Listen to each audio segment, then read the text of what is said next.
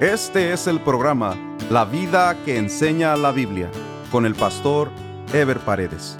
Un programa de reflexión bíblica sobre la manera que Dios espera que vivamos los cristianos, quienes estamos llamados a dar testimonio de nuestra fe en Jesucristo a través de nuestra manera de vivir.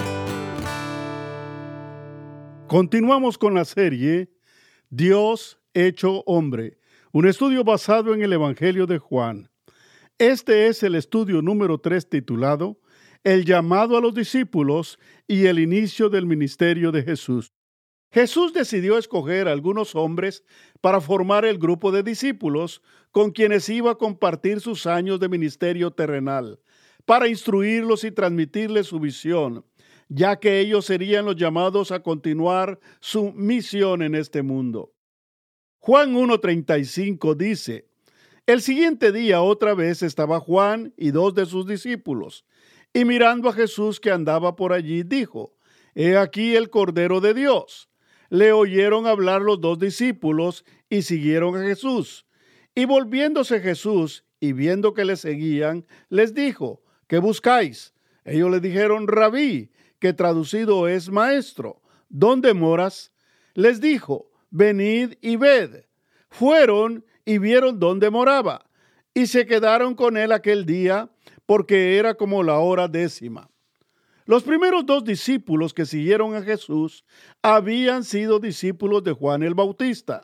Los mismos conocían muy bien el testimonio de Juan acerca de Jesús, indudablemente por conocimiento anterior o por el interés despertado por el testimonio de Juan, estos discípulos estaban enterados del Mesías que había sido prometido. Uno de los discípulos es identificado como Andrés, mientras que el otro no se dice su nombre, pero se cree que era el mismo Juan, el escritor del Evangelio, como dice Juan 1, 40 al 42.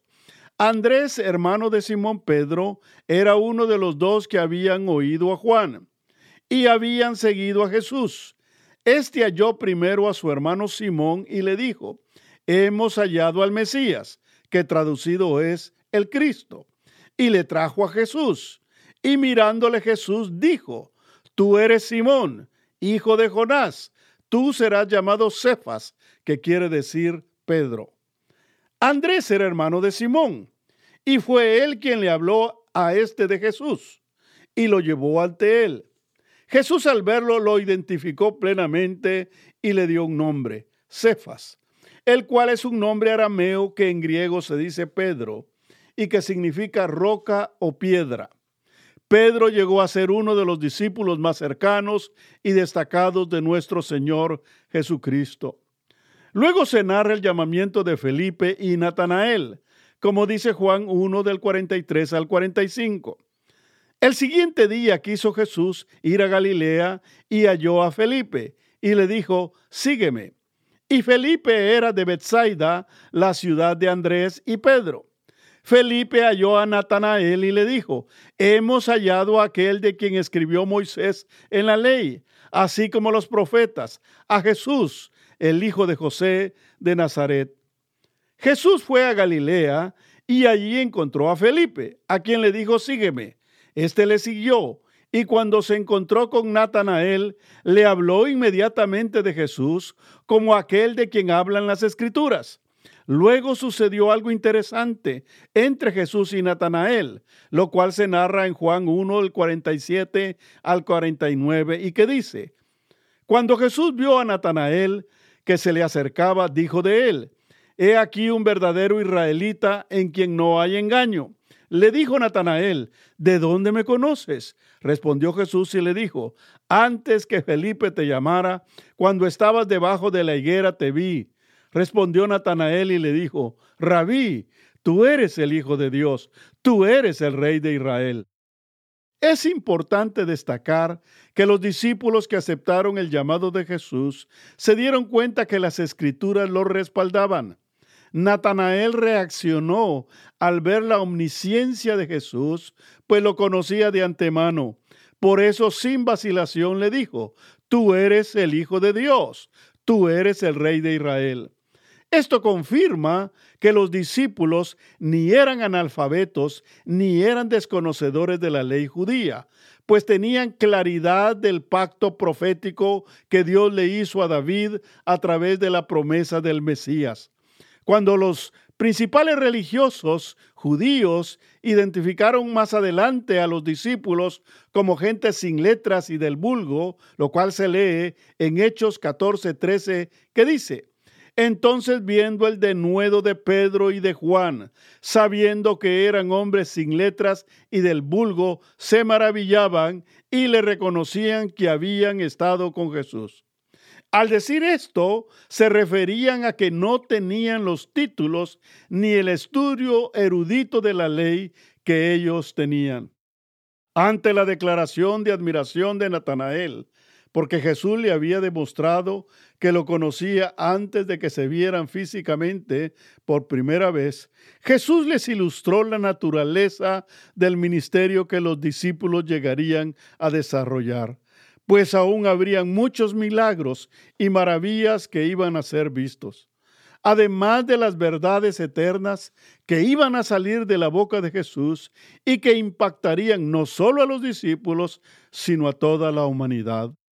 El capítulo 2 de Juan menciona el llamado a los primeros cinco discípulos que escogió Jesús, aunque se da únicamente el nombre de cuatro de ellos, que son Andrés, Simón llamado Pedro, Felipe y Natanael.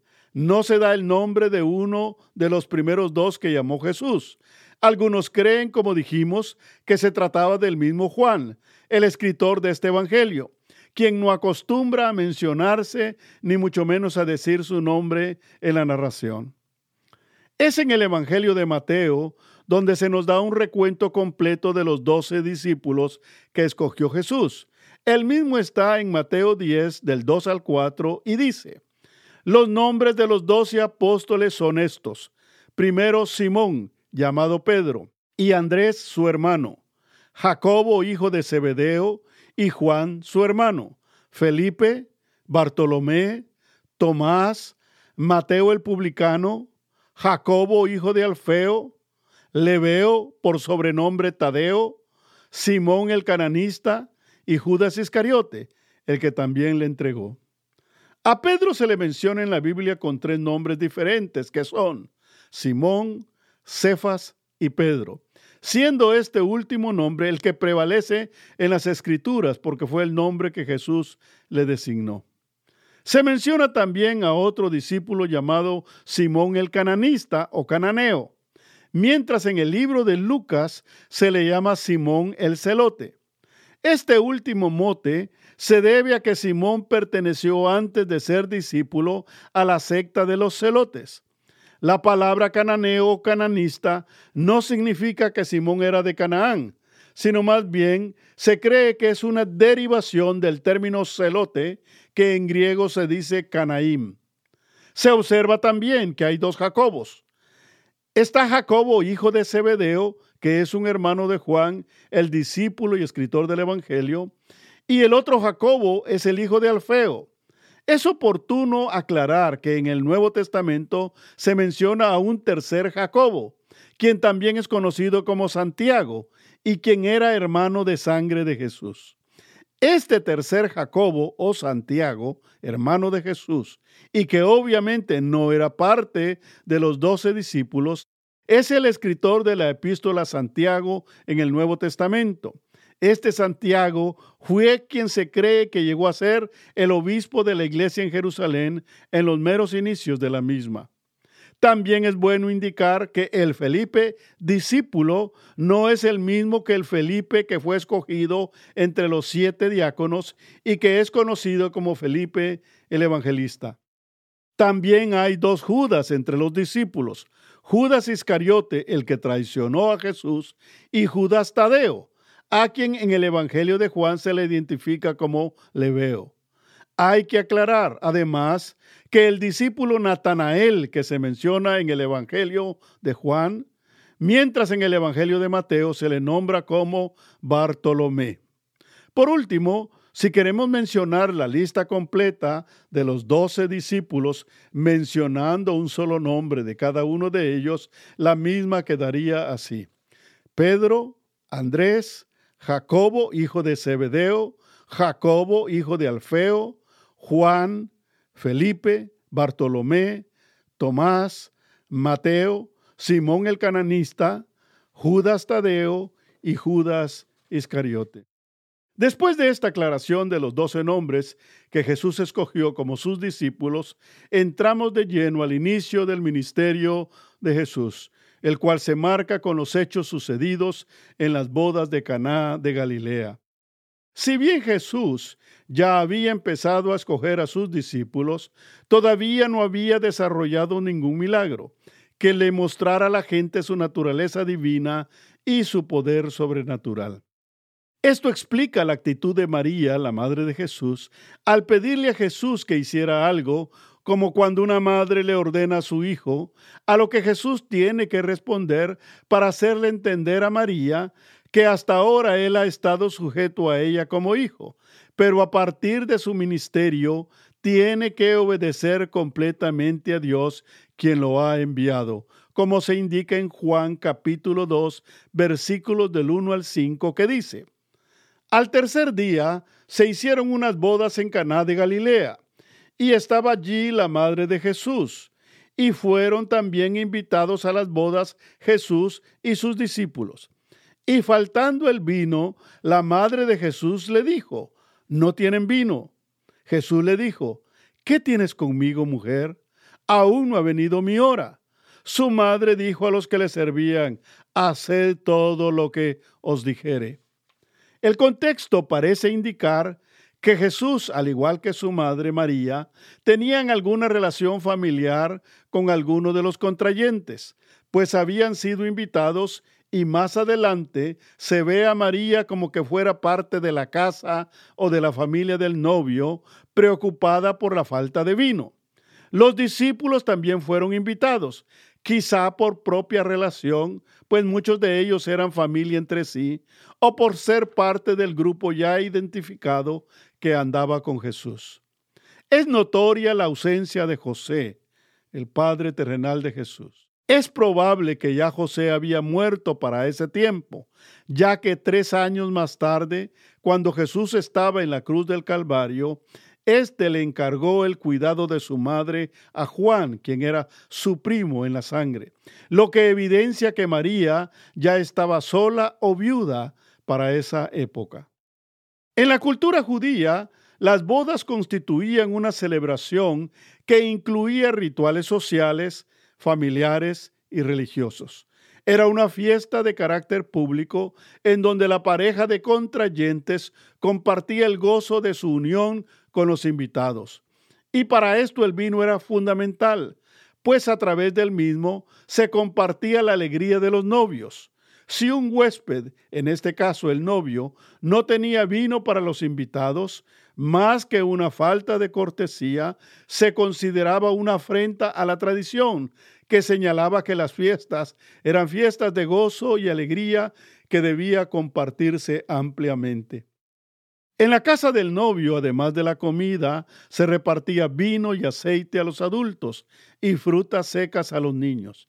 El vino era precisamente el símbolo de ese gozo que producía la unión de los novios, como símbolo de la alegría de Dios con su pueblo.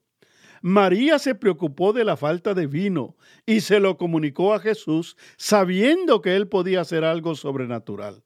Pero no iba a ser por indicación de María que Jesús iba a realizar su primer milagro públicamente, sino como él mismo le había dicho antes que en los negocios de su padre le convenía estar. En otras palabras, hasta ahora ella lo había conocido como su hijo, pero a partir de ahora lo debería identificar como el Hijo de Dios. Ya no iba a depender más de ella, sino que iniciaría así el ministerio terrenal para el cual había sido enviado por el Padre. Su naturaleza divina iba a ser manifestada como una señal a la luz pública en Caná de Galilea. Juan capítulo 2 versículos del 6 al 10 dice: Jesús le dijo: Llenad estas tinajas de agua y las llenaron hasta arriba. Entonces les dijo, sacad ahora y llevadlo al maestresala. Y se lo llevaron. Cuando el maestresala probó el agua hecha vino, sin saber él de dónde era, aunque lo sabían los sirvientes que habían sacado el agua, llamó al esposo y le dijo, todo hombre sirve primero el buen vino, y cuando ya han bebido mucho, entonces el inferior, mas tú has reservado el buen vino hasta ahora. María entendió inmediatamente la autoridad de Jesús al decirle a los que servían que hicieran todo lo que él les dijera. Los jarrones de piedra que fueron usados para convertir el agua en vino eran parte del ritual de la ley, pues servían para la purificación en todo tipo de ceremonias, el cual era uno de los ritos más significativos de la ley. Algunos predicadores principalmente en el medio latinoamericano, tratan de desarrollar la idea de que Jesús no produjo vino fermentado, sino simplemente jugo de uva, debido principalmente a que en la mayoría de países latinoamericanos el vino está asociado con los vicios y otras perdiciones propias de los que no conocen a Dios. Esta idea de que Jesús no produjo vino fermentado no concuerda ni con el texto bíblico que nos ocupa, ni con la realidad de la tradición judía. Pues como se expresa en el versículo 9, el mismo maestre Sala probó el vino y lo encontró mucho mejor que el primero que habían servido. El vino significaba el gozo de los novios y el compartir del mismo con sus invitados. El gozo producido por el vino era superficial y temporal, como lo fueron todas las figuras del Antiguo Testamento. Al transformar Cristo el agua en vino, estaba en primer lugar manifestándose Él como el productor del verdadero gozo, un gozo que sería interior y no superficial, duradero y no temporal el vino que Cristo produjo, aunque era vino natural y fermentado, porque el mismo todavía era un símbolo exterior. Pero la diferencia es que Él estaba produciendo un vino nuevo, como señal de que Él traería un nuevo gozo, un gozo interno y purificador a través del Espíritu Santo. Por eso el apóstol Pablo diría más adelante en Efesios 5:18.